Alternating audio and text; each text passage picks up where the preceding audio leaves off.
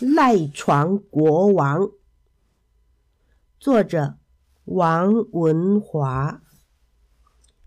小王子爱赖床，国王不止一次劝他：“孩子，早起的鸟儿有虫吃。”可是早起的虫儿被鸟吃，小王子总是这么回答。过了几年，老国王退休，王子变成了新国王。王子想，现在我是国王了，想睡一百年也没关系。新国王很得意，从此起床都要跟被窝拔河去。大臣们知道新国王爱赖床，没有人敢吵他。太阳起床了，国王呼呼大睡；太阳到正中午了，国王还在棉被底下。等到他终于爬起床，月亮都在半空中了。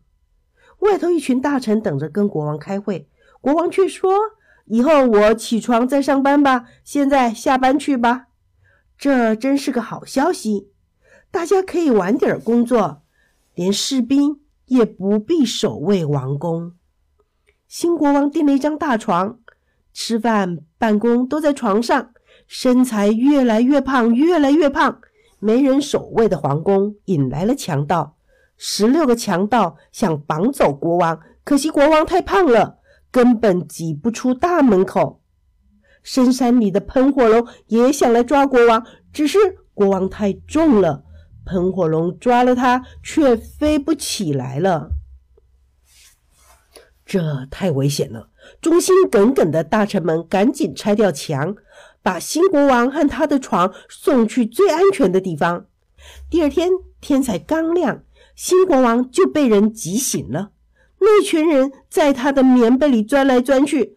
国王拉开棉被，大骂：“下去！这是我的床，我要睡觉。”拉开棉被，他吓了一大跳，挤在床上的竟然是懒猪牧场里的母猪。原来大臣认为，胖胖的新国王和胖胖的猪看起来都是差不多的，不管是坏人还是喷火龙。绝对分辨不出。大臣们围着他，笑嘻嘻地说：“你就永远跟小猪们住在一起吧。”国王吓得大吼大叫：“不要啊！”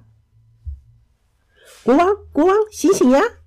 大臣们恭恭敬敬地说：“您第一天当国王，还要多睡一会儿吗？”哦，原来一切都是梦。新国王吓得跳下床：“不不不，赶快去买闹钟！”